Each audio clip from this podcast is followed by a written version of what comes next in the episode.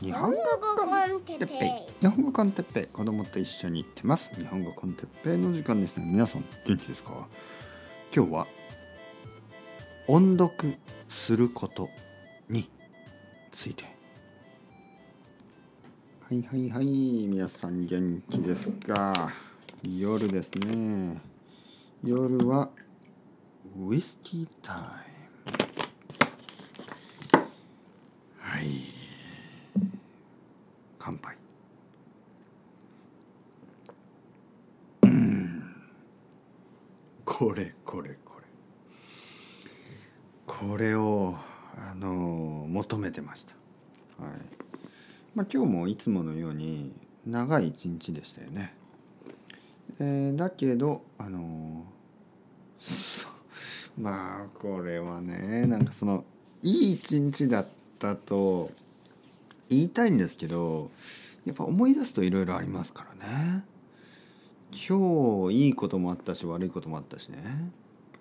はい。まあそんな毎日毎日そんなもんでしょ。皆さんだってそうですよね、えー、毎日毎日いいこともあるし悪いこともありますよね。まあだけど終わりは良かったんじゃないかな、はい、今子供はあの寝る前結構機嫌が良かった。今日は僕はちょっと時間があったんですね。夜時間があったので夜はあの僕と子供はあの結構長い時間一緒に過ごしました。あの良かったですね。はい。久しぶりにあの子供とゆっくりした気がしますね。うん。奥さんは日本語の勉強をしてました。ね。それも大事なことですからね。その間僕は子供と2人でなんかいろいろあの最近はあのまああやとりって知ってます？あやとり。あやとりというのはなんかあの多分世界中で子供たちがする遊びですね。あやとり。なんかあのまあ紐ですよね。どんな紐でもいいんですけど、まあ、毛糸の紐が多いかな。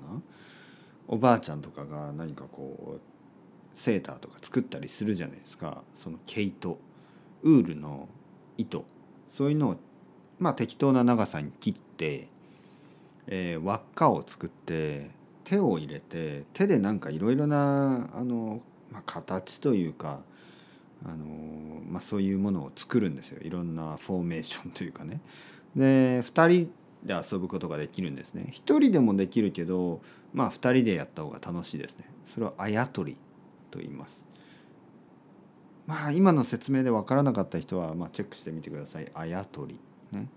絶対やったことあると思います。ほとんどの世界中の子どもたちがやると思います。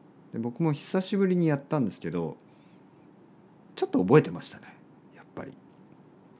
忘れたことも多いですけどなんかやっているうちにああこうこうこうああこれこれこれって感じでね手が勝手に動くそしてあのまあ楽しいんですけどちょっとあのまあ大人にとってね例えば僕にとっては、まあ、まあ15分ぐらいでもうもういいでしょ？もう十分飽き飽きてしまう。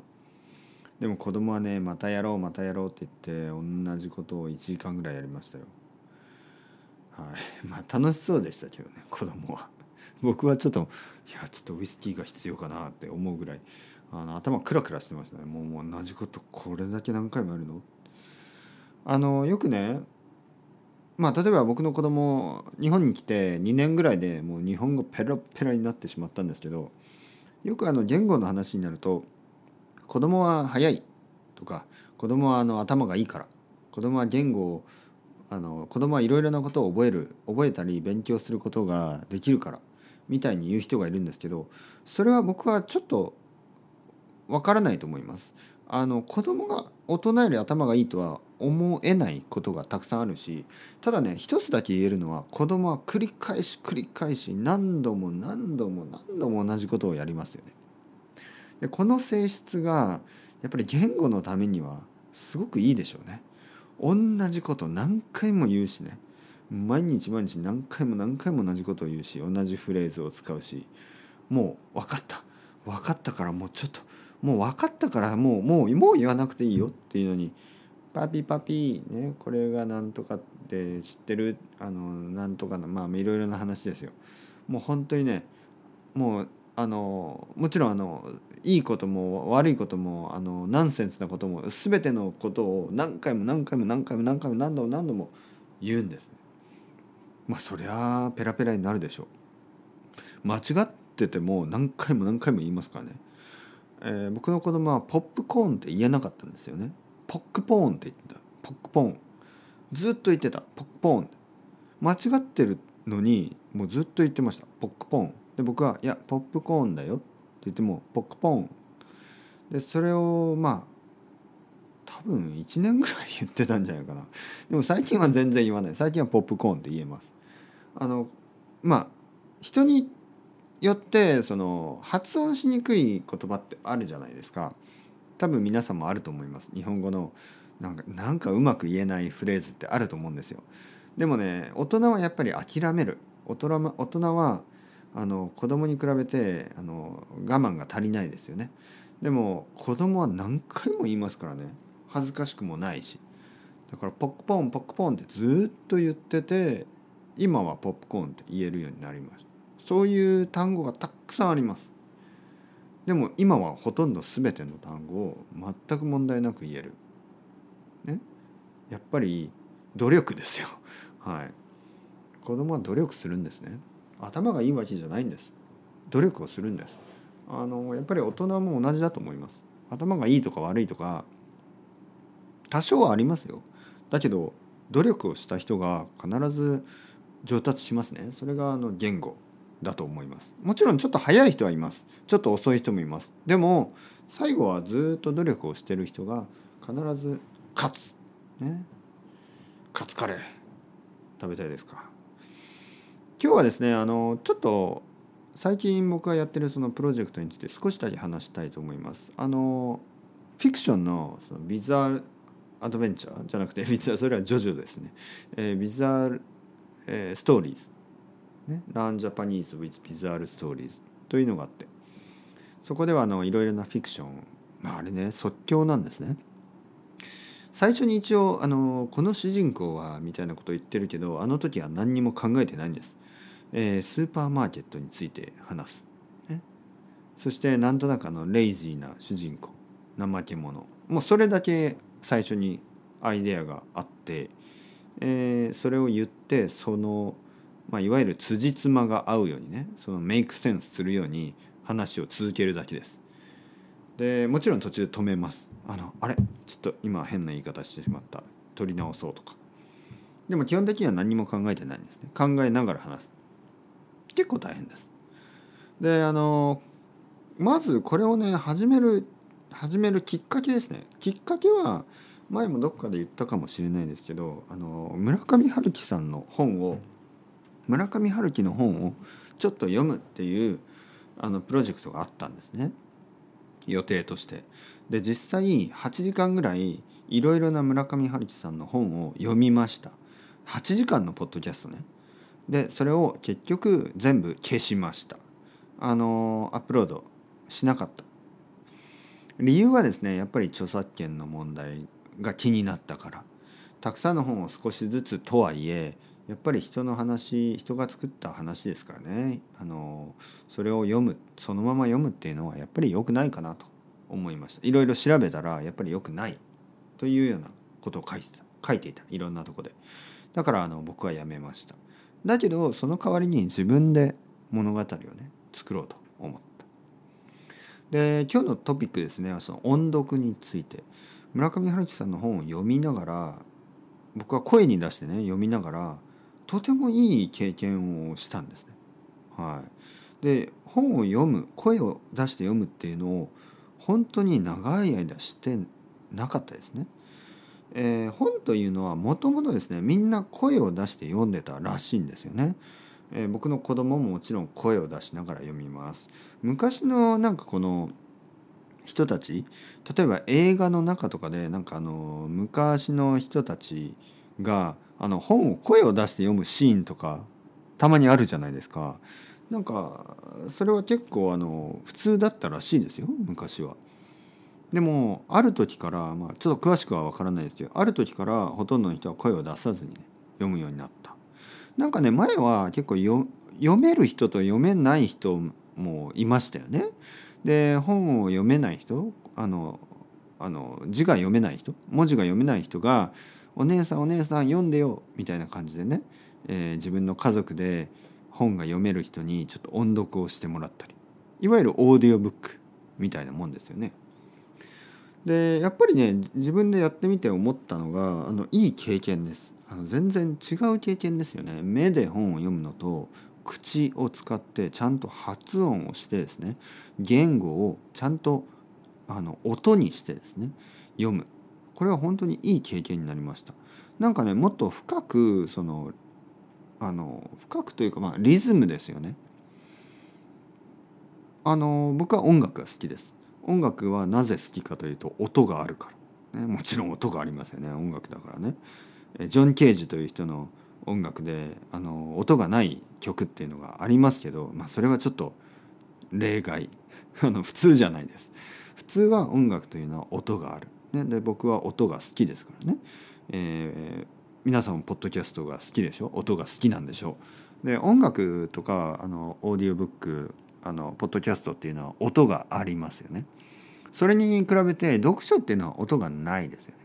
まあそれはそれでいいんですけど読書本ですよね。本。本を本を声を出して読んでみるとまあいわゆる音がある、えー、その僕は本が好きですよね。そしてあの音が好きです。というわけでその音読をする。これはあのその2つが両方楽しめる。ね、素晴らしい経験でした。声を出して村上春樹さんの本本を読んだことによって何かね僕のなんかこう僕のその本本の読み方が変わった気がします。声を出して読んでみるとやっぱり読めない漢字とかたくさん気が付くんですね。今までなんとなくあのなんとなく理解しただけで声に出さなかった漢字がたくさんあるんですよ。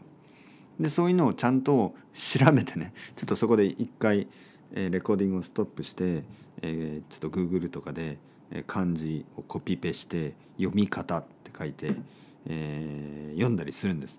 でちゃんと読むとあいいな。なんかこの今まで一度も発音したことがないなそういえばこの漢字は。そんな感じ。で皆さんもですね是非やってほしい。日本語を読んでると思います。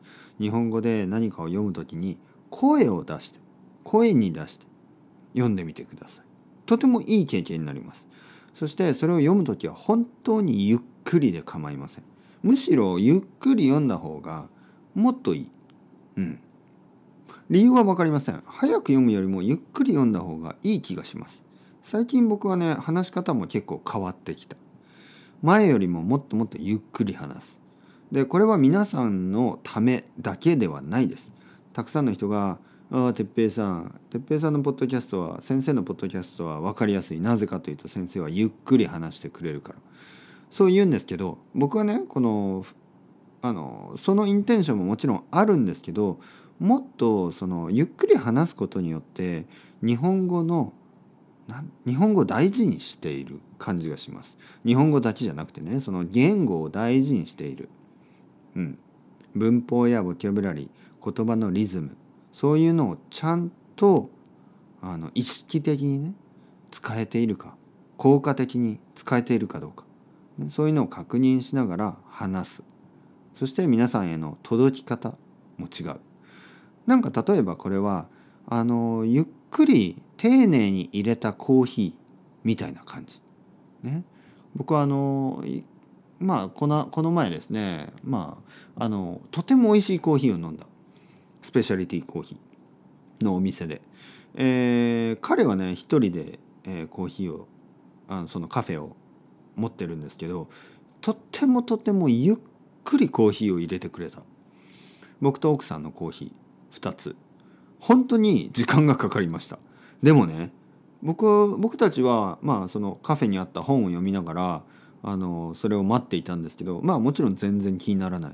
むしろゆっくり時間をかけて入れてくれたそのコーヒーを飲んだ時にその味とその待った時間そして彼が本当に丁寧に丁寧にコーヒーを入れてくれたそのまあなんか行動というかねその、えー、まあむしろそれをホスピタリティにも感じましたよね。ゆっくり時間をかけて僕たちのためにコーヒーを入れてくれた彼。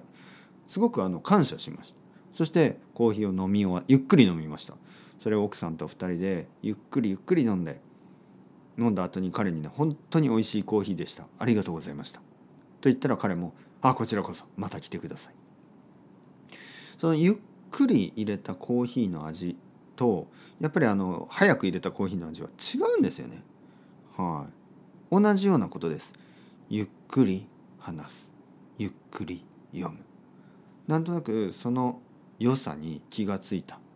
経験でしたね。僕は村上春樹さんの本を声を出して読んだことによってそんなことに気がつくことができました。